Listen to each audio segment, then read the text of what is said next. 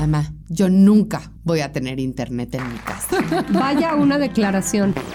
Ah, ahora resulta que me saliste acá, pues con cuántos te acuestas. Al final del día creo que hay diferentes formas de ser mujer. La marihuana es totalmente femenino. No voy a permitir que por mi cuerpo ustedes me quieran a mí denigrar. Ma, no es así la vida de, del Godín. Para nosotros el fin no justifica los medios. También me parece importantísimo tampoco marearte en un ladrillo, como decimos en México. No, no buscas marido, buscas socio de vida. Si estás dispuesto a pagar la curva de aprendizaje, porque voy a meter la pata muchas veces, yo estoy dispuesta a dar el 110% para que esto funcione. Son los países liderados por mujeres. Por el amor de Dios, hay prioridades en este mundo. Y me corrieron. Porque en el mundo vemos mujeres que necesitamos escuchar las historias de aquellas que son un ejemplo a seguir. Mujeduría. Historias que no sabías que necesitabas. Hola, ¿cómo están? Soy Blanca Juana Gómez Morera, dirijo Expansión Publishing y dirijo este podcast llamado Mujeduría, donde se desperdiga la sabiduría femenina. Muchos temas de mujeres, muchos temas de empresas, temas básicos para la vida de quienes estamos en la jungla laboral hoy día. Me encanta mi invitada de hoy porque es una invitada que se dedica a la gente y cualquiera que esté en una empresa, dígame, ¿qué es más una empresa que su gente? El activo que sea, a lo que se dedique, el giro, lo que sea que haga cada compañía, está armada de su gente y la gente hace a la empresa y la gente es básica. Arlette Leal Metlik, que ha sido una de nuestras mujeres poderosas, más de una ocasión en expansión, es mi invitada de hoy. Arlette es directora asociada de Red Ring y Red Ring es una empresa de gestión de nómina, talento, consultoría, suministro de personal, etc. Entonces ella trabaja para contratarle y para gestionar a la gente de varias de sus empresas que son sus clientes. Tengo muchas preguntas para ti, Arlet. ¿Cómo estás? Hola, Blanca. Muy bien. Y sabes que estoy muy contenta de estar aquí contigo. Te quiero platicar, Blanca, que sigo tu trayectoria. De plano, bien. Sí. Sé dónde has estado, Blanca. Te he seguido. He escuchado videos, eh, entrevistas tuyas y la verdad es que eres una mujer altamente inspiradora. Este, y bueno, pues estoy muy contenta por lo menos estar aquí contigo. Es un honor y un placer para mí podernos sentar el día de hoy en esta misma mesa. Me encanta ya me sentí observada y aquí la observada y la entrevistada vas a ser tú, pero bueno, muchas gracias. Ahí te va. De entrada quiero plantearte una pregunta que es polémica y tiene que ver con las famosísimas cuotas. Contexto, ¿qué son las cuotas en este tema de lo femenino en lo laboral? Las cuotas son esa postura de tener, llevar, obligar, sugerir a tener el mismo número de mujeres que de hombres en una posición o un mínimo de mujeres que de hombres en X posiciones. Las cuotas son polémicas para ambos, para jefes y para las mujeres que estamos siendo consideradas en ellas. ¿Por qué? Hay mujeres que dicen, me choca que me ofrezcan un puesto, una posición o me den una responsabilidad por cuota, porque tienen que cumplir con que hay mujeres haciendo esto y no por mi talento, no me lo están dando de verdad porque lo valga, sino por cumplir con una cuota. Y también hay, por ejemplo, los empleadores o los jefes que dicen, es que yo no quiero tener a una mujer haciendo esta responsabilidad solo porque es mujer, quiero tener al mejor talento eh, haciéndolo, no nada más a número de hombres o número de mujeres. Ahora, ¿qué pasa? En este, en este podcast muchas mujeres, mil veces hemos hablado de las cuotas, son polémicas por esto que les planteo, y varias dicen, nos chocan las cuotas, no debería de ser así, no debería de ser como por requisitos y cosas así, pero son necesarias en esta etapa en la que estamos todavía. Con todo ese contexto, yo te pregunto a ti, Arlet, ¿Tú qué opinas de las cuotas? ¿Cuál es tu postura al respecto? Pues una pregunta muy interesante y como bien lo has mencionado, ha sido un tema, Blanca, muy controversial y más para nosotros que nos dedicamos a recursos humanos y que la pregunta es, ¿contrato a un hombre o contrato a una mujer para diferentes posiciones? Yo en lo personal, Blanca, te puedo comentar que aunque el tema de la cuota, de cubrir un número para que una compañía pueda tener ese justo equilibrio pudiera parecer como un tema obligatorio, yo creo que de inicio fue necesario. Fue necesario para que las mujeres tuviésemos la misma oportunidad y para que también fuéramos consideradas por las empresas y volteadas. A ver, hoy Estoy a favor de que, eh, de que todos los puestos deben de ser cubiertos por talento y no por género y no por llegar justamente a una cuota. Sin embargo, eh, quiero insistir, Blanca, de inicio me pareció que fue una de las políticas más acertadas que tuvieron algunas compañías para lograr integrar, para lograr llegar, para que, no, para que fuéramos volteadas a ver las empresas y para que nos pudieran considerar que aunque hubiera parecido para muchas personas molesto, obligatorio, algo que, bueno, pues por imposición, sin embargo fue como logramos un avance y aún así no hemos llegado todavía al mismo Blanca. Es que es lo que es lo que te iba a preguntar. Hay estudios que dicen que nos va a tardar 80 años para que las mujeres podamos llegar justo a esa igualdad tanto de posiciones como igualdad salarial respectivamente de los hombres. Entonces, fueron necesarias en un inicio, Blanca, hoy, sin embargo, estoy convencida de que debe de ser por talento. Y en la empresa hemos promovido políticas muy interesantes para evitar justamente los sesgos desde el momento de revisar los currículums y a su vez los hemos transmitido básicamente a nuestros clientes. Ok, entonces, tú dices, fue necesario para igualarnos en oportunidades, aunque nos quede un trecho largo por recorrer y de mucho tiempo ya no me gustan las cuotas, prefiero eh, privilegiar talento sobre cuotas, pero entonces, ¿qué hacer ahora desde la contratación? Primero, primero dime tu visión. ¿Qué haces? ¿Cuáles son las políticas que tú como Red Ring eh, recomiendas a tus clientes? ¿Cuáles son las mejores políticas para promover esto de la diversidad e igualdad de oportunidades? La primera política que tenemos tanto de manera interna como compañía, porque somos también una empresa este, a nivel nacional, como para nuestros clientes, Blanca, es principalmente eh, de, eh, insertar eh, normas y procedimientos desde la parte de reclutamiento y selección. Es decir, desde que tú pones un perfil, desde que publicas un perfil en cualquier red social eh, este perfil no debe tener ningún sesgo en cuanto a género, pero tampoco en cuanto a edad, tampoco en cuanto a religión. Básicamente debe explicar las funciones y las competencias que tú estás requiriendo que la persona realice y que la persona tenga respectivamente. Entonces, eh, a partir de esto es cuando nos da la oportunidad de que cualquier persona que tenga esas características pueda aplicar a esa posición. Segundo, lo más importante es que promuevas un currículum ciego, Blanca, en el que el currículum no puede venir ni fotografía, porque también la parte de la imagen, también el tema físico, sobre todo en la parte de mujeres, fue un tema muy polémico de si es, si está bonita, si no está bonita, si tiene buen perfil, si no tiene buen perfil. Entonces también es quitar esa parte, Blanca, de la fotografía, quitar el sexo del currículum, quitar la fecha de nacimiento, especificar meramente la parte académica y la parte profesional.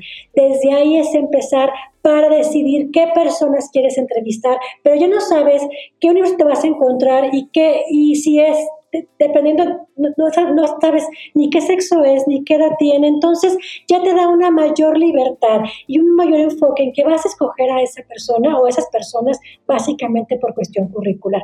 Posteriormente vienen las entrevistas y seguramente las entrevistas pues ya verás aspectos físicos, verás aspectos pues evidentemente de género, te podrás imaginar la parte de la edad, pero ya al menos tienes un universo completo en lo que escogiste diferentes personas independientemente de los rasgos discriminatorios que se pudieran llegar a, interpretar. Entonces, nuestra principal recomendación es insertar políticas para todas las áreas de recursos humanos, en todas las compañías, de utilizar currículums de, eh, ciegos y de hacer políticas muy fuertes y muy formales de no discriminación y de apertura laboral para todas las personas independientemente de sus calificaciones. Entonces, con currículum ciegos ya no tienes que tener el tema de mismo número de currículums de hombres y mujeres, ¿no? Simplemente todos son ciegos y si hubo ocho hombres de una mujer no importa, es ciego y vas a elegir de verdad por funciones. Ahora, esto entiendo que es tu recomendación, me parece la correcta. Ahora háblame de tu experiencia. ¿Qué dicen las empresas cuando tú les planteas esto? O hay muchas empresas de veras en México que te dicen, quiero que me des currículum ciegos, o más bien te dicen, quiero chavas guapas para ventas y quiero, ¿sabes? O sea, ¿cuál es la realidad? Claro. Si esta pregunta me la hubieras hecho hace no mucho tiempo, Blanca, cuatro o cinco años, yo te hubiera dicho que las preguntas y los lineamientos que acabas de mencionar eran los típicos que me hacían las empresas.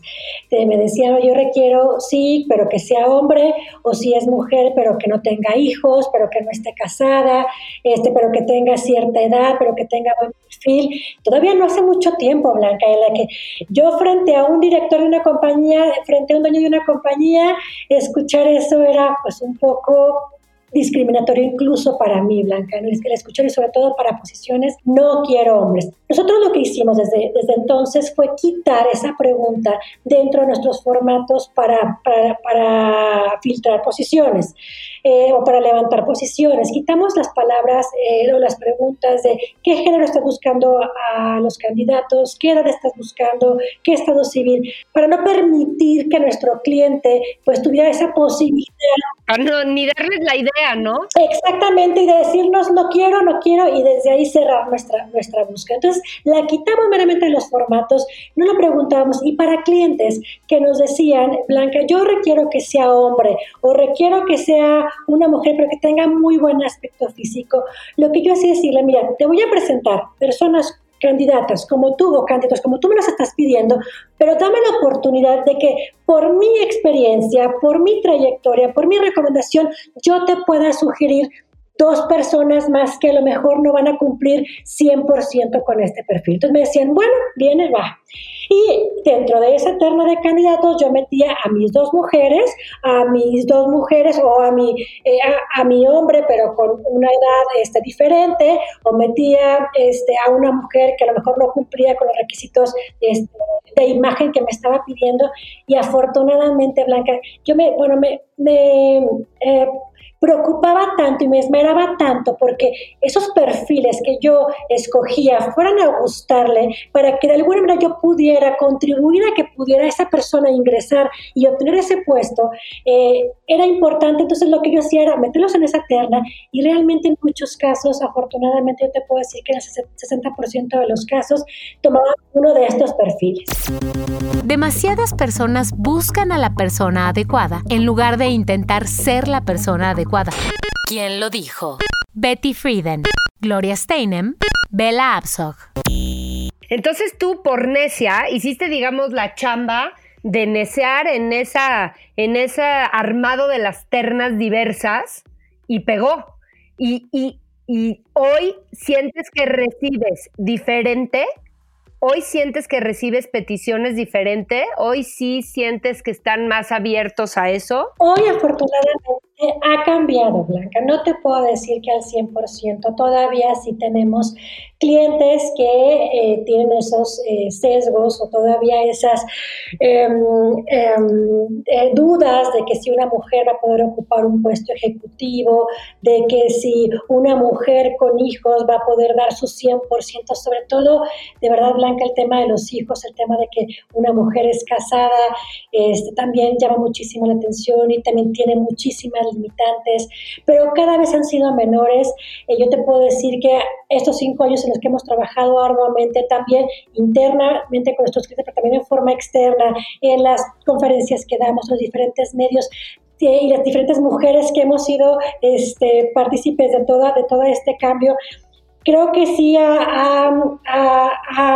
hemos tenido una mejor respuesta y estos porcentajes han disminuido y hemos tenido una mejor apertura para que podamos contratar mujeres para puestos ejecutivos, ya lo vamos viendo que cada vez eh, eh, tenemos más camino avanzado y, este, y, evidentemente también quitar esos sesgos de que si tiene hijos y de que si es casada o no es casada. Entonces, yo te puedo decir que hoy en día eh, solamente el 25% de nuestros clientes son quienes hacen este tipo de, de observaciones y limitantes en los perfiles. Ya es un avance muy considerable, Blanca. Ahora, dime una cosa, esto es para tus clientes que son los empleadores y que hay que irles transformando su estructura de pensamiento para, pues, para que cambien y vaya cambiando la realidad. Ahora, ¿cuál sería tu consejo para una chava que va a buscar trabajo, para una mujer que tiene que diseñar su currículum. O sea, desde el otro lado yo te diría, híjole, si no pones tu foto, igual y tienes la de perder. Debes de poner estado civil o no. Mejor no lo pongas porque vas a ahuyentar. O sea, porque a mí me darían ganas de decirle, pon lo que eres, pon, no importa, tienes que valer por ti misma. Pero la verdad, la verdad es que a lo mejor puedes perder oportunidades de trabajo, ¿no? ¿O estoy mal? No, tienes toda la razón. Y tengo muchos consejos, Blanca, y sobre todo porque te quiero platicar una anécdota que sucedió, obviamente, el año pasado, antes de tiempos de pandemia, y que me dio este, la visión de que todavía tenemos esa, las mujeres ese, ese concepto de autosabotearnos, Blanca. Miren, te voy a platicar. Yo estaba buscando un puesto ejecutivo para uno de mis clientes y pues evidentemente busqué entre hombres y mujeres. Me pareció en ese momento por las competencias, por la experiencia, mejor un perfil de una mujer, una mujer egresada de una universidad importante, eh, académicamente hablando, y con una trayectoria profesional muy interesante también. Entonces estábamos sentadas, eh, yo le estaba entrevistando y le decía, tengo esta posición para esta compañía, con estas características, con este nivel de ingresos y demás. Me contesta y así, me parece muy interesante, sí quiero participar. Nada más que yo te quiero decir, Arlet, que eh, yo te quiero decir que solamente puedo trabajar en forma temporal. Le dije, ok, pero temporal por cuánto tiempo? O por qué en forma temporal. Y me, me contesta ella y me dice, yo quiero trabajar de manera temporal porque yo me voy a casar y cuando esto suceda y yo me case, voy a tener hijos y esto ya no me va a permitir trabajar de tiempo completo. Y dije, bueno, pues es muy respetable, obviamente, Blanca, cuando es por decisión el que tú digas, bueno, yo quiero ese tiempo para trabajar y ese tiempo lo quiero eh, dedicarlo a mi familia. Y dije, bueno, perfecto, me parece bien. Ni siquiera estaba casada todavía, ya lo estaba considerando. No, claro, yo, yo todavía le respondo y le digo, bueno, pero dime, ¿cuándo te vas a casar? Para saber yo cuánto tiempo, decirle a mi cliente cuál es el tiempo el que puede contar con tu trabajo. Y me dice, no, todavía no, ni siquiera tengo novio. Entonces, no, bueno. Me dejó de verdad esta reflexión, este, un gran aprendizaje, porque lo que quiero yo externar es que todavía las mujeres tenemos ese pensamiento de que cuando, si somos pareja de alguien, si vamos a casarnos, no, no vamos a poder ser profesionistas. El 48% de las mujeres en México desertan de una promoción profesional por temor a dejar a su familia o por temor de que sus parejas se puedan, no puedan estar de acuerdo. Es un número muy alto, Blanca, y desafortunadamente vemos que todavía tenemos esta cultura de que no podemos combinar la parte familiar con la parte profesional. Entonces me llamó muchísima atención y sobre todo que era un puesto pues de alto nivel, de, de, de con una mujer de cierta preparación, que no esperarías encontrar esa respuesta, este, que se que como te lo comento, nos estamos autosaboteando, Blanca. De entrada ella estaba autosaboteándose y, y perdiendo las oportunidades cuando nadie se las había quitado, ¿no? Así es, así es. Y, y ya tenía el pensamiento o la creencia, Blanca, o porque alguien le dijo de que cuando ella se casara, pues ya no podía trabajar, ya no podía desarrollarse profesionalmente, cuando tenía una carrera este, y una maestría atrás y cuando tenía todo un currículum interesante de experiencia, pero fue porque por tener esa creencia de que no era porque ella así lo hubiera eh, pensado, decidido, sino porque tenía, insisto, esa, esa creencia que alguien le dijo de que cuando, cuando trabajara ya no, no podía seguir con la parte familiar. Ahora, decías, tengo muchos consejos a partir de, por ejemplo, esta anécdota. ¿Cuál sería el consejo? No des, no des tanta explicación. Sería es que todas las mujeres se den esa oportunidad, Blanca, de trabajar. Y te lo voy a comentar también porque hoy yo tengo amigas, colegas que tienen mi edad y que por diferentes circunstancias dejaron de trabajar por, porque se casaron, porque se dedicaron a su familia, porque así lo decidieron. Que tienen una carrera profesional, que en algún momento de su vida de solteras trabajaron, sin embargo se casan, tienen su familia, se dedicaron a ello. Desafortunadamente, pues la vida cambia, Blanca, la vida cambió, se divorciaron, algo pasó económicamente, situación familiar también cambió.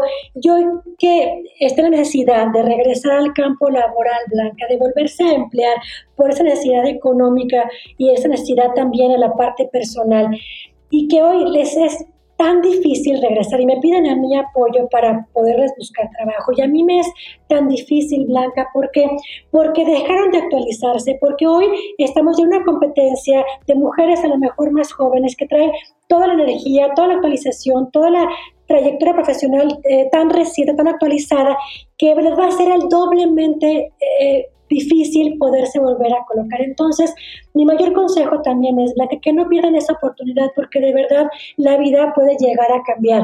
No sabemos cuándo vamos a poder necesitar nuestra profesión, en nuestro trabajo, para cualquier situación y también en la parte personal, el sentirte ocupada, el sentirte útil, el sentirte que de verdad estás dejando algo a la empresa, a la sociedad, al país te hace tener una perspectiva tan diferente. Entonces mi consejo es que aunque no tengas necesidad económica de, de, hacerlo, que de verdad lo intentes por amor propio, por satisfacer tu necesidad también personal. Este es mi mejor consejo que yo quisiera darles a todas las mujeres que estén esa oportunidad, porque insisto, no sabemos cuándo la vida pueda llegar a cambiar. Además te voy a decir que, ¿cómo lo veo yo? Coincido contigo. Si ya estudiamos, ya estamos metidas en el mundo, ya muchas antes que nosotros hicieron la guerra para que pudiéramos votar, pudiéramos trabajar, pudiéramos tener control natal, etcétera, etcétera. Y nos tocó esta posición histórica como mujeres, me parece que tenemos que devolver un poco. Eh, hay la mitad de las mujeres estudiantes, la mitad de los estudiantes son mujeres y vemos que no es así ya en las empresas. Sí entran todavía muchísimas chavas a trabajar, pero conforme van creciendo en responsabilidad los puestos empiezan a desertar. Mucho por las oportunidades, otro poco porque ellas se bajan.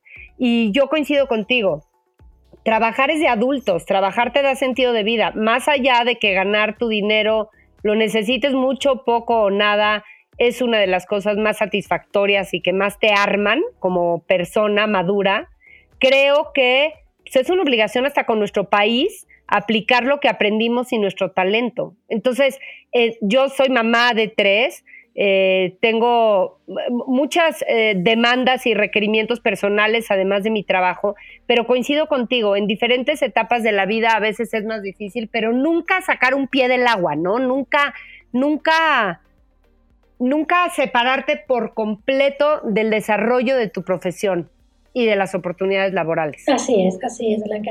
Y algo muy interesante que comentaste, para tener este lugar privilegiado, tú y yo, todas las que hemos estado sentadas eh, en alguna compañía, estamos en deuda hoy con aquellas mujeres valientes y heroínas que han luchado a través de todos los años para que hoy tengamos estos espacios donde podamos exponer ideas, opiniones, donde podamos aportar, inspirar. Y también estamos en deuda por aquellas mujeres que siguen luchando por los derechos que muchas otras ni siquiera saben que los tienen. Entonces, justamente por esta cuestión es por lo que tenemos que preocuparnos por hacer algo por las demás y por también por contribuir en esta parte profesional. De acuerdo. Ahora, no me has dicho concretamente, si yo soy mujer y estoy buscando trabajo, pongo toda la verdad, pongo mi estado civil, pongo hijos, no pongo hijos, no interesa en un currículum, se ve bien o mal, pongo mi edad, ¿Es diferente para una mujer o para un hombre lo que debes incluir en un currículum? No, el currículum es, igual. El currículum debe ser enfocado, como lo hemos comentado en algunas ocasiones, eh, para la posición y para la empresa básicamente. Pero hoy está de más, incluso ni siquiera se ve bien, Blanca, que pongamos el estado civil, que pongamos si tenemos hijos o no, que pongamos la fotografía Hoy los currículums deben ser limpios y deben ser enfocados en la parte profesional y en la parte eh, académica principalmente, Blanca. Hoy no lo sugerimos ni para ni siquiera para los hombres, menos para mujeres, porque pues también pudieran tener por ahí algún sesgo todavía para alguna compañía. Entonces, no es necesario eh, que ponga esos temas, hay que enfocarlo únicamente a habilidades, a competencias y a intereses específicamente, Blanca. Ese sería mi, mi principal consejo. Ni siquiera, insisto, la parte de la fotografía hoy eh, tiene razón de ser en un currículum. Nada personal. Perfecto. Qué liberador. Ahora otra. ¿Qué es más importante o los dos son importantes hoy día? Tener tu perfil de LinkedIn actualizado o el currículum. O sea, yo, yo cada vez oigo más ese tema de olvídate del CV.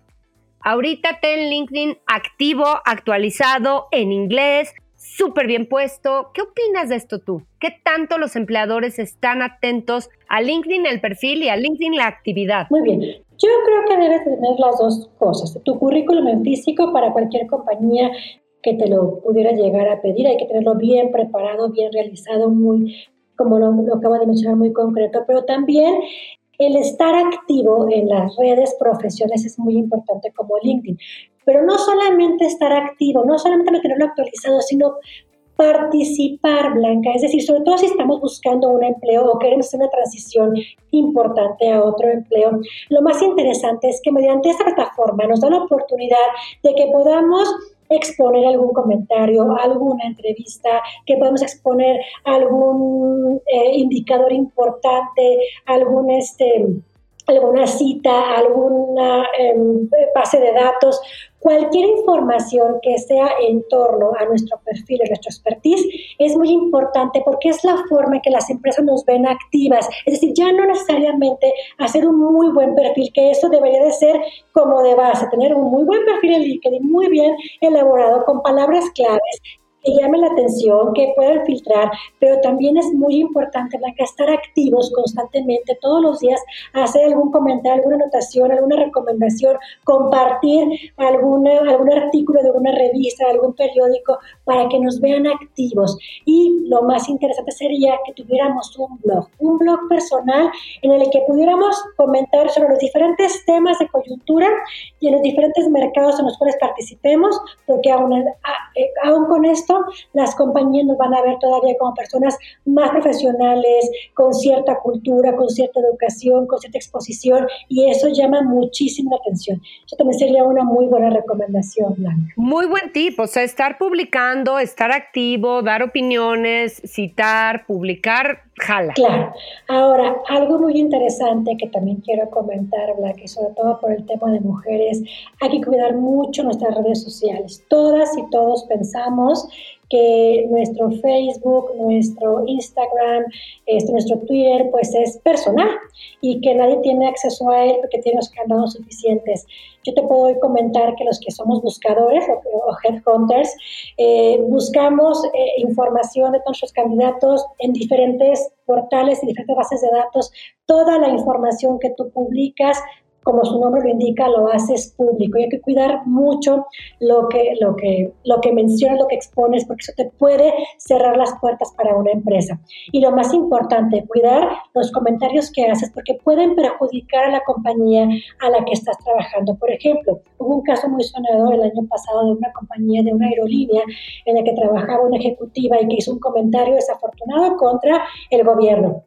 Evidentemente, a, la ejecutiva la alinearon con la compañía en la cual trabajaba y desafortunadamente la imagen de la compañía se vio involucrada. Entonces, aunque pudiera ser un comentario a título personal y que tú pudieras pensar que tienes esa libertad, hay que tener mucho cuidado con las formas, Blanca, porque puedes eh, o, afectar o ayudar a la compañía en la cual trabajas y además que tu imagen puede quedar muy expuesta. Evidentemente, esa ejecutiva pues eh, fue cesada de la compañía y pues va a ser muy complicado que vuelva a obtener un trabajo. Entonces, hay que cuidar mucho lo que publicamos en redes profesionales, pero también en redes sociales, Blanca, porque cualquier cosa que, pensemos que aunque pueda ser privada, desde el momento que la publicamos, pues ya se hace, ya se hace eh, pública a, a muchísimas personas y no sabemos hasta dónde puede llegar. Me, me encanta ese consejo. Creo que, creo que no tenemos suficiente conciencia del impacto que es ser públicos todos para bien y para mal somos públicos.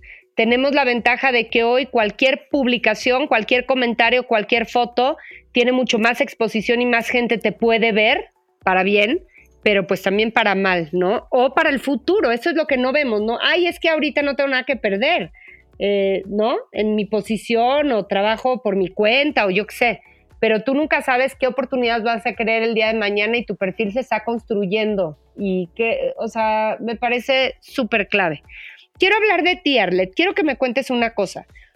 Tú, hay una parte de tu historia laboral que me gusta. Tú tenías, tú empezaste emprendedora, tú arrancaste tu propia empresa, tú fuiste una, una mujer que dijo, yo quiero hacer una consultoría en reclutamiento, selección, outsourcing, lo mío es la gente, siempre estaba en RH, venga. Y después un día pasas a ser de otro y dices, me voy a fusionar con Red Ring, que es más grande que yo, y esto me va a permitir crecer. Y tal cual, la historia es tú tomas la dirección de Red Ring, empiezas a crecerla y pasas de, no sé, tenías cuatro oficinas, creo que a 35 oficinas en unos años y de pronto a tener miles y miles de personas afiliadas y mucho más clientes. ¿Cómo es esa decisión entre soltar la independencia absoluta de tu propia firma para pasar a ser de otro más grande? Eh, digo, ser parte y ser asociada, pero cuéntame un poco tu experiencia ahí. Claro que sí. En tus propias decisiones laborales. Claro que sí. La primera decisión, yo terminé mi carrera profesional blanca a los 20 años. Es muy joven, pues porque em, siempre estuve adelantando materias, estuve adelantando materias y bueno, parece que me venían carrereando y cuando, cuando acordé pues ya había terminado la carrera profesional. Y mi primera decisión fue el trabajar para alguna compañía, que también era un sueño, era mi sueño, el trabajar para una compañía de estas grandes y llegar a ser una importante ejecutiva o abrir mi propia empresa. Decidí por abrir la empresa, que sabía que era un reto mucho más difícil, al menos en ese momento, Blanca, porque pues requería invertir un capital, requería un esfuerzo muy grande. Y eh, yo soy de Torreón, Coahuila, y ahí donde fue donde abrí mi primera oficina. Entonces abro la empresa, empezó como una compañía de reclutamiento y selección de personal, después traigo el modelo de suministro de personal de Estados Unidos, eh, lo traigo a la región y bueno, fue como boom porque em, eh, fue de las primeras compañías que manejó ese esquema, al menos en esta región.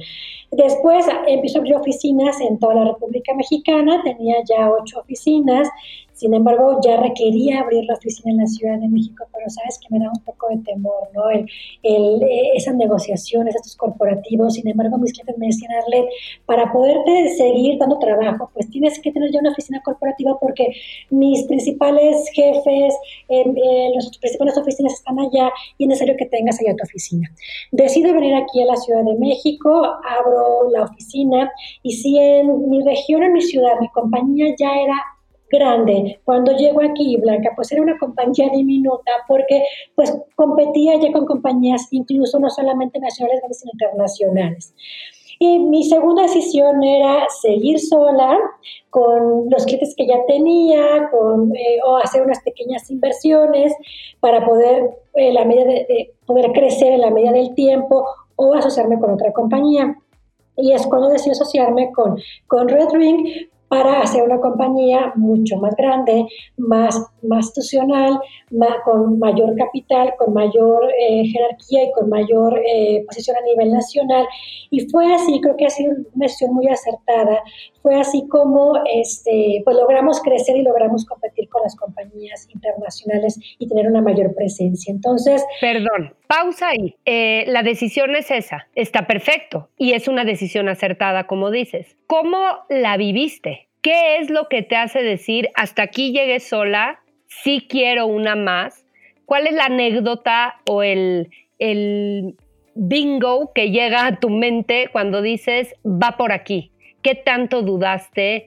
¿Te aventaste con muchas dudas? Cuéntame esa parte. Fue una decisión bien difícil porque soltar es bien complicado. Blanca, el soltar, el decidir, ya no las decisiones van a depender solamente de mí, sino voy a tener que tomar consideración de otras personas. E, esa parte era la que me movía mucho el pensar en asociarme. Segundo, leer tantas historias, tantos libros de asociaciones que luego no son tan, tan buenas, tan fructíferas y decir qué pasa si me llega a pasar a mí, ¿no? El que la relación de sociedad pues no llega a funcionar, este, a dónde voy a quedar, qué va a pasar con mi compañía y también el soltar responsabilidades pues me causaba un poco de conflicto el estar acostumbrada a yo decidir, a yo decir, a yo crear, yo innovar, y pues que ahora iba a estar tan, tan, tan, em, ya no solamente a mi, a mi mera decisión, sino iba a ser incluso hasta cuestionada, ¿no, Blanca? Sin embargo, encontré una excelente empresa, encontré una persona que incluso es hombre, mi socio, en el que hicimos una excelente mancuerna a pesar de que somos de diferente género y em, pusimos sobre la mesa muchísimas reglas, muchísimas normas que hasta hoy, después de ya más de 10 años, las seguimos llevando a cabo, sobre todo en tema de respeto y en tema de independencia. Y es así como hemos logrado en conjunto, pues, llegar a, una, tener una compañía mucho más grande, mucho más rentable, eh, con una mejor visión, con una mejor imagen. Entonces, te, puedo decir que fue una decisión acertada y además, acá entre nosotras, que también te puedo decir que el soltar después de un tiempo, dije, también está interesante, también está padre, también se vale esa parte de, de un poco de libertad, de, de, escuchar otra opinión, de que no que toda la responsabilidad solamente recaiga en tus manos, sobre todo este, decisiones económicas tan importantes. Este, entonces también, también respiré, Blanca. Por otro lado, también ahí, vi que era una, una buena decisión. ¿Quién lo dijo? Gloria Steinem, periodista y escritora estadounidense. Demasiadas personas buscan a la persona adecuada en lugar de intentar ser la persona adecuada. La verdad es que me encanta eh, lo que compartes con tanta transparencia, porque una luego quiere agarrar todas y también compartir el riesgo, que finalmente estabas tomando un riesgo, como dices, con lo que afectabas a los demás, con que podía no salirte la jugada, compartir el riesgo y recargarte en otro es humano y es delicioso y no le quita lo profesional ni lo aguerrido a una decisión, ¿no? Así, Me encanta. Así es. Eh, Arlet, Sí. se dice mucho que hay que leer y que hay que prepararse y que hay que estar, bueno, eh, eh, hace muy poquito platicaba en otro podcast, ¿no? Que dicen que cada CEO tiene que leer 50 libros de liderazgo. Y ahorita tú mencionaste, yo había leído mucho. Eh, ¿Es necesario de verdad estar leyendo sobre management, sobre gestión, sobre nuevas prácticas? Desde luego prepararse en su campo, ni te lo pregunto porque sabemos que es indispensable pero estoy hablando ya más de esta parte de armarse como empleado en la posición que tenga, siendo jefe, siendo mando medio o siendo empleado. Tengo que estar yo leyendo sobre, sobre teoría de, de, gestión, de empresa, de liderazgo? Yo te puedo platicar que, o puedo recomendar que sí es necesario estar actualizándonos y estar leyendo, sobre todo si tenemos eh, personas a cargo nuestro sobre, sobre, liderazgo, principalmente como bien lo mencionas. Pero sabes que también, Blanca, también yo recomiendo leer en la parte personal, en la parte de autocrecimiento interior, de manejo de inteligencia emocional, de todas aquellas habilidades blancas que pues, no muchas este, tenemos o, o, no muchas eh, cultivamos y que también son importantes en el día a día. Te voy a contar que en esta pandemia lo más interesante fue la parte humana de los líderes. El liderazgo cambió hoy, Blanca, por completo. El líder que durante la pandemia... Hijo, me encanta, me encanta el tema. El líder que únicamente se enfocó, Blanca, a preguntar a la gente, ya cumpliste con tu indicador, ya cumpliste con tus obligaciones, con tus responsabilidades, ¿qué pasó con el proyecto? No fue el líder que tuvo un equipo productivo. El líder que empezaba la conversación a la junta, ¿cómo estás? ¿Cómo está tu familia? ¿Qué, ¿Tienes alguna persona con contagio? ¿Tienes alguna limitante? ¿Cómo te sientes? Fue el líder que, es el líder más empático, más humano, porque fue el líder que, que tuvo la visión de analizar los diferentes entornos que vivimos todas las personas fuera de la empresa, de nuestro ambiente controlado de la empresa, y que cada quien en nuestra casa teníamos una, un problema, una problemática diferente, una situación diferente, un entorno diferente. Y ese líder que logró captar, entender y además de eso preguntarnos cómo estamos y cómo pasamos la pandemia antes de llegar a los objetivos y los indicadores, fueron los equipos que se, eh, se pudieron rectificar que fueron los más productivos y los más rentables. Entonces, el liderazgo cambió por completo y es por esto que tomo tu pregunta a, a por qué leer y el, y el, actualizarnos en cuestiones también, en temas también de tipo humano, sobre todo porque nos dimos cuenta en la pandemia que esa parte emocional de la gente que muchas veces no la vimos o no la veíamos, no tomábamos en cuenta, jugó un papel primordial para que la persona pudiera ser efectiva, pudiera llevar a su, a su, curva de, a su curva de productividad, sí o no. Entonces, es por eso que el prepararnos, Blanca, también en esa parte humana, a los que tenemos una posición de liderazgo es bien importante. Y el trabajar con nuestros equipos, pero también entendiendo el entorno que hoy tienen, también es bien interesante. Te digo que me encanta porque hay muchos datos que nos hablan y que son traumantes de cómo la tasa de participación de las mujeres en pandemia bajó.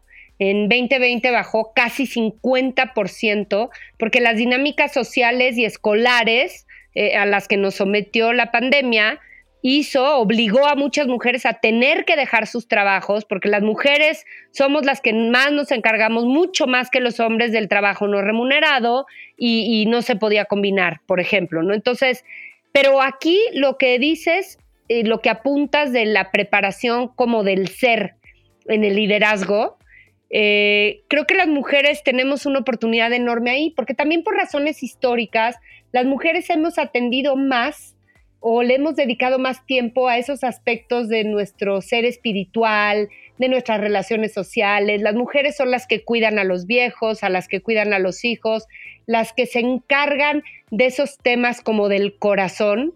Y entonces las mujeres líderes, creo que en pandemia sacamos la casta de esa cosa que tenemos fortalecida como pues por, por músculo desarrollado, ¿no? Un poco por, por género, no que los hombres no lo puedan hacer, lo hacen fantástico, pero todavía sabemos que muchísimas más mujeres, por ejemplo, vamos a terapia que el número de hombres que van a terapia, ¿no? Entonces creo que es una buena oportunidad para ese liderazgo con toques eh, femeninos eh, a partir de la nueva realidad. Me da ilusión pensarlo. Aprovechando, este Blanca, que lo comentas de eh, que en esta pandemia desafortunadamente las mujeres fuimos uno de los grupos más vulnerables, más eh, que nos tocó en algunos de los casos, pues tener que retirarnos de nuestros empleos porque nos tuvimos que regresar a cuidar a nuestros hijos, hoy que ya no podían tener la posibilidad de estar físicamente en alguna escuela, en alguna guardería, te quiero platicar y aprovechar el, eh, el tema, el punto, para comentarte que justo por esta, por esta situación nosotros también desarrollamos, es un emprendimiento nuevo, es una empresa que se llama Tutorel, que es una compañía, es una plataforma de educación en línea en la que damos la posibilidad de que cualquier persona, sobre todo principalmente las mujeres, que tenga alguna habilidad, algún conocimiento, lo puedan exponer eh, por esta plataforma y puedan capacitar a más personas desde su casa solamente con una computadora y con internet. Justamente cara a que las mujeres puedan tener la posibilidad de seguir teniendo un ingreso, de seguir trabajando cuando hoy ha sido limitada, sobre todo las mujeres que trabajan en las primeras líneas del sector de hotelería, de atención a clientes, que su trabajo tenía que ser físico, que no podían ir a atenderlo, que tenían que renunciar, o también porque tenían que quedar en su casa el cuidado de sus hijos, insisto. Entonces, justamente decimos, ¿qué vamos a hacer? Porque nosotros como compañía de recursos humanos, pues somos las que lo, lo, lo vemos, lo sensibilizamos, lo tenemos eh, a la orden del día, ¿no? El ver tantas mujeres que estaban renunciando a sus, empleos, que se estaban quedando sin trabajo. ¿Qué vamos a hacer por esas mujeres y por todas aquellas personas también que están padeciendo esta situación? Y bueno, pues básicamente queremos esta plataforma que hace un desarrollo de pandemia, básicamente tiene ya eh, casi ocho meses en su desarrollo, ya está en el mercado y que da esa posibilidad de que todas las personas, principalmente, insisto, las mujeres, pues puedan tener un ingreso, puedan tener un trabajo desde su casa únicamente con una computadora y que puedan dar cursos, conferencias, clases a cualquier persona que esté interesada en esta habilidad que ellas tienen, sin que tengan que tener un título profesional. Puede ser cualquier persona que domine una habilidad. Está buenísimo eso, ¿eh? La verdad es que se me hace genial. Pues bueno, miles de tips nos has dado. Eh, yo creo que hay mucha esperanza con lo que planteaste al principio de cómo en verdad están cambiando eh, los paradigmas de contratación para las mujeres. Eh, pues a darle, a darle, a seguir en esta revolución de meter a las mujeres en la empresa. Los beneficios están más que probados. Una cosa que me encanta pensar y que estoy segura que tú le metes a los clientes en la cabeza y a ver si tienes la pregunta concreta. todas estamos en esa, ¿no? Meter mujeres en puestos de liderazgo es una inversión para tu empresa que va a redundar en rentabilidad. Si yo me pongo muy numérico como inversionista, te diría a ti, Arlet, venga, ándale, clávame a las mujeres, a los perfiles de mujeres muy fregonas que me estás recomendando porque voy a invertir en ello. ¿Cuánto tiempo tengo que invertir? ¿Qué tan rápido voy a ver ese efecto de mujeres causando cosas positivas a nivel lana a nivel crecimiento de mi empresa? Yo creo que el impacto, bueno, no creo, lo hemos visto, este Blanca, el impacto es de inmediato y te voy a decir por qué. Porque todavía las mujeres somos tan agradecidas cuando tenemos y tan comprometidas cuando tenemos la oportunidad que alguna empresa nos da de tener un puesto de liderazgo, de, de tener un puesto ejecutivo, de poder exponer nuestras ideas, nuestros conocimientos, de entrada ya por ese agradecimiento y por esa posibilidad ya nos comprometimos automáticamente con la empresa y nuestra función, nuestro compromiso se ve automáticamente. De verdad que es bien interesante cuando una mujer entra a un puesto de liderazgo a cuando entra un hombre, la actitud que se toma, el compromiso, el trabajo, el doble esfuerzo, el querer demostrar, pues justificar el que yo te voy a, demostrar porque me, porque me contrataste lo que soy capaz de hacer, es impresionante, Blanca. Entonces se ve desde las, desde las primeras líneas, desde las primeras sesiones, cuando tú puedes ver el trabajo de una mujer, porque, porque todavía estamos eh, en esta posición de me diste la oportunidad, te, la, te voy a, responder con creces ante esa posibilidad que me diste. Entonces, es, es automático, es, es bien importante bien interesante el cómo, el cómo se siente, el cómo se ve, cómo se valora y evidentemente pues impactan los resultados, impactan la rentabilidad en forma automática. Me encanta, entonces somos rápidas. Contraten mujeres, las mujeres somos garantía. Así es. Las mujeres talentosas. Así es, Blanca, así es. Mil gracias, Arlet. Me vas a tener que dar esto que nos contaste al final para que lo comuniquemos a muchas mujeres que tengan, que encuentren una oportunidad con esto tan increíble que armaste en pandemia. Mucho éxito, sigamos moviendo esto juntas. Más mujeres en las empresas, más mujeres talentosas. Así es. Muchísimas gracias. Gracias, Blanca, gracias. Las Minervadas. La Minervada de hoy es un azote de conversación entre mi ahijada culta y yo, porque yo tengo una ahijada culta está padrísima. Ella es cine, es treintañera, desde luego es feminista, y estábamos hablando de un libro que se nos antoja a las dos y que no hemos conseguido, que es La Pasión de Artemisa. Y es la vida de esta mujer, Artemisia Gentileschi. Esta chava es una pintora barroca, discípula de Caravaggio. Ella es del año como es italiana, romana y vivió mucho tiempo en Nápoles y así. Ella nació en 1500, finales de los 1500 y murió en 1600 y mediados. Y ella se considera una súper feminista cuando ni siquiera se hablaba del feminismo. Lo que está padrísimo de la historia de esta chava es su mamá murió cuando ella era relativamente chica, es hermana entre tres hermanos y nos encanta la historia de un papá que la hace fuerte y la hace feminista. Parece ser, el papá era pintor también, el papá es Horacio Gentileschi y el papá se da cuenta que su hija es la que tiene más talento para, la artisteada, para pintar, de todos sus hijos. Pero claro que una mujer no era bien visto que estudiara en las reales academias y tal. Entonces le contrata un, un pintor para que fuera su maestro particular. Y este maldito la viola a los 18 años y entonces el papá se pone furibundo y entran en un juicio y queda toda manchada la imagen de esta chava y la tienen que, mandar a, otro lado a vivir y, como que marca mucho su vida y marca su pintura. Pero lo interesante de, Artemisia es que ella pinta varios personajes femeninos, muchos de ellos bíblicos. Este cuadro que, que nos llevó a la conversación a mi prima Pía y a mí es Judith decapitando a Holofernes.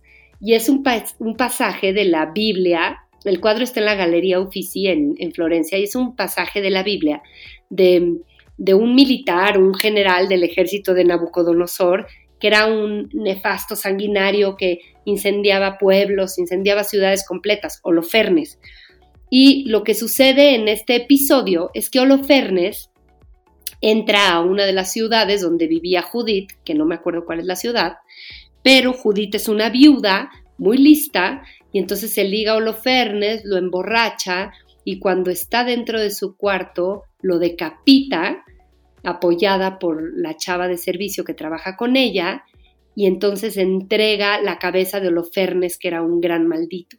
Entonces, el episodio es muy feminista y que Artemisia lo recupere, como recupera muchos otros pasajes bíblicos de mujeres fuertes, la hacen feminista. La obra es increíble. Yo sé que esto es horrible porque se los estoy contando en audio y no lo pueden ver, pero métanse a Google y busquen es Judith eh, decapitando a Holofernes y vean la imagen. Es un cuadro realista, fuertísimo, increíble Y lo que me encanta es recuperar eso, que hay mujeres fuertes ejerciendo justicia desde hace tanto tiempo, aunque no se reconocieran. Claro que hay muchos historiadores del arte que ya van hacia atrás y dicen quiénes eran las grandes mujeres feministas, ¿no? Ella desde luego tiene una historia de que al principio tiene un primer cuadro, que la verdad es que no me acuerdo cómo se llama, también es de un episodio, pero el primer cuadro que ella escribió, eh, que ella pintó, perdón, más chica, antes del episodio de la violación, el cuadro su papá lo firmó durante mucho tiempo porque ella no podía firmar como mujer. Entonces, busquen de veras por curiosidad para que vean qué impresionantes son las mujeres que pinta Artemisia Gentileschi. Y si alguien encuentra el libro, porque lo busqué en Amazon y cuesta como 11 mil pesos porque te lo mandan de no sé dónde, no lo encontramos, me muero de ganas.